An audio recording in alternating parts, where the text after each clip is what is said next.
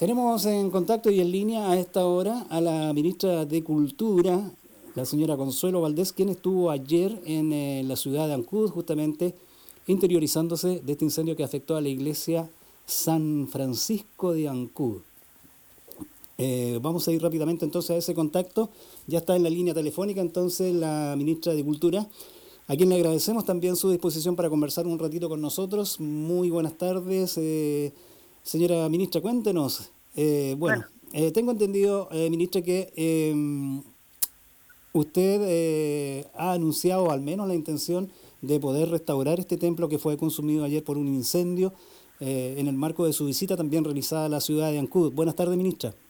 Muy buenas tardes. En primer lugar, saludar muy cariñosamente a todos sus auditores.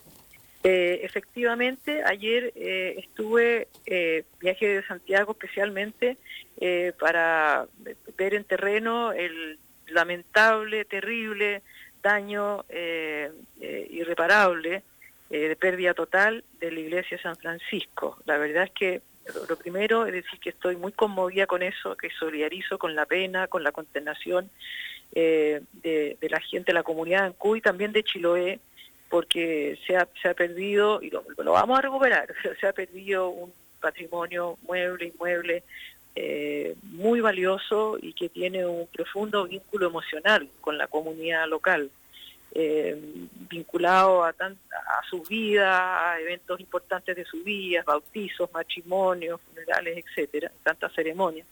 Así que, pero hemos he tenido por otro lado una tengo una un gesto, no sé, de optimismo, porque he tenido reuniones eh, con las autoridades, con el intendente, gobernador, alcalde, con eh, monseñor, eh, en fin, representantes de la comunidad local, también bomberos, carabineros, PDI, todos con la mejor voluntad primero para investigar, esclarecer el hecho, y luego para ver planes de reconstrucción. La idea es cuanto antes eh, iniciar eh, ya el proceso de, armar el proyecto de restauración. Es Monumento Nacional de San Francisco. Yo, firmé el decreto el año pasado, el 21 de agosto.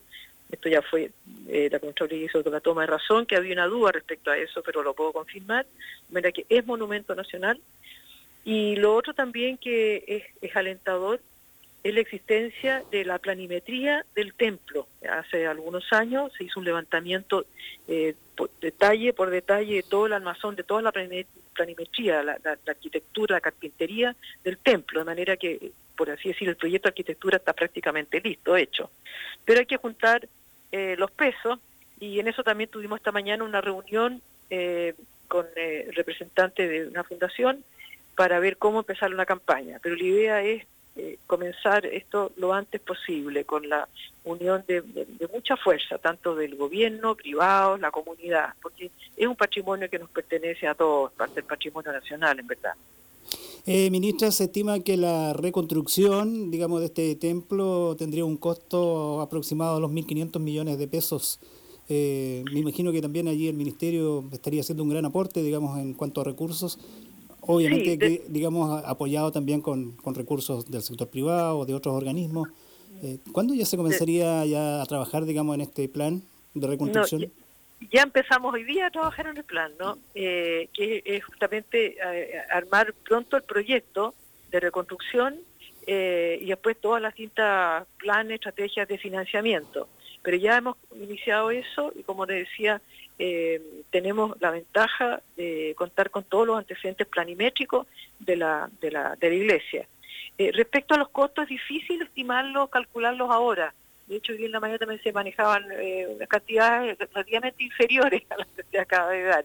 Así que, pero igual, yo creo que vamos a concurrir todos para, para levantarla de nuevo. Lo que, lo que sí es muy difícil que podamos recuperar, que se puede comprar completamente el tema de la imaginería la, y también de todos los objetos de la liturgia que ahí se perdieron con el, con el siniestro, desgraciadamente.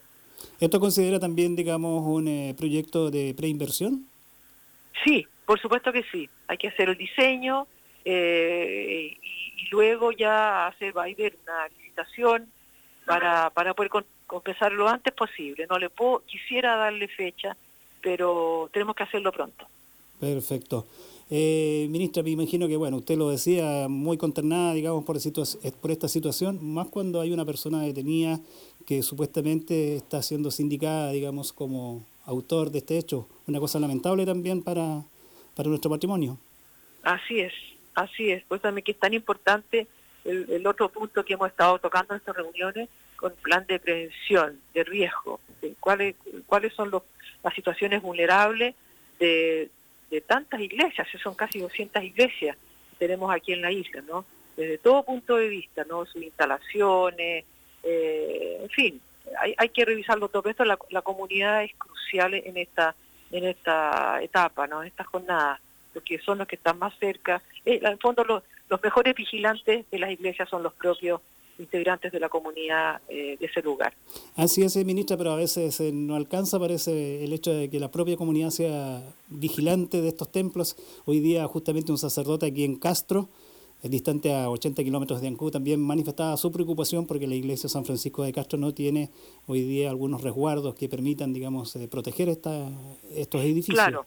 Bueno, ayer justamente con el superintendente de bomberos estuvimos comenzando, conversando ese punto, ¿no? Ellos también se ofrecieron eh, a ayudarnos a hacer un diagnóstico del estado de, las iglesias respecto a los riesgos de incendio, su precariedad y desde todo, desde presencia de, extintores, revisar circuitos eléctricos y también el grado de preparación de las personas que están ahí o de los propios bomberos, ¿no? Capacitarlos para el caso de estos inmuebles eh, cómo tiene que ser su, tratamiento, su eventualidad. Y también incluso de la imaginería, ¿ah? también en caso de, siniestros eh, que puedan ocurrir, eh, también cuál, cuál, cuál de, estos, de estas imágenes deberían de rescatarse rápidamente, digamos. ¿ah? En fin, son, son diagnósticos, son protocolos de prevención de riesgo que se usan en, en, museos y en, en, lugares de interés patrimonial, en todo el mundo. Y eso lo vamos a empezar a aplicar como insisto, con el apoyo aquí de las organizaciones locales. O sea, va, se, va, se va a implementar un plan, digamos, para poder... Eh, así es. Perfecto. así es. Y, ojalá que esto sea muy pronto. Eso lo queremos iniciar eh, cuanto antes. Perfecto. Muy bien, ministra, queremos agradecerle este contacto. Eh, la ministra de Cultura, Consuelo Valdés, quien ha conversado con nosotros. Me imagino que pronto también volverá a Chiloé para seguir viendo desde cerca cómo avanzan estas ideas, estas iniciativas, en el sentido de proteger nuestros templos religiosos. Así es. Bueno, no solamente por el tema, el tema del patrimonio. Chiloé es una isla que yo quiero mucho, la he visitado en muchas ocasiones por distintos motivos personales o, laborales y le tengo un gran cariño, un gran respeto, una gran admiración por la riqueza de, su patrimonio, por lo acogido, lo, lo, dulce, voy a decir también, de toda la comunidad, los chilotes y chilotas. Muy bien, muchas gracias, ministra, por conversar con nosotros. Hasta pronto. Hasta luego, que estén muy, muy bien. Hasta Igual usted. Bien, ahí estaba entonces la ministra Consuelo Valdés, ministra de Cultura, quien estuvo ayer en la ciudad de Ancud interiorizándose acerca de este incendio que afectó a la iglesia San Francisco de Ancud.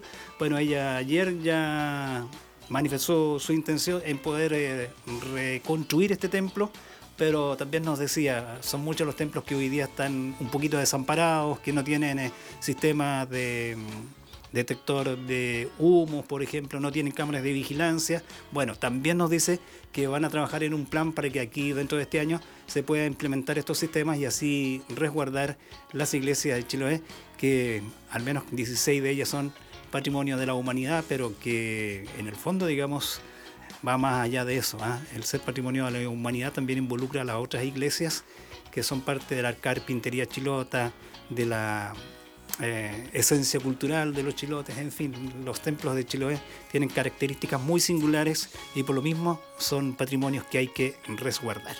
Ojalá eso se haga pronto y así poder entonces proteger de mejor manera estos templos que son un valor único que tiene la gente de Chiloé.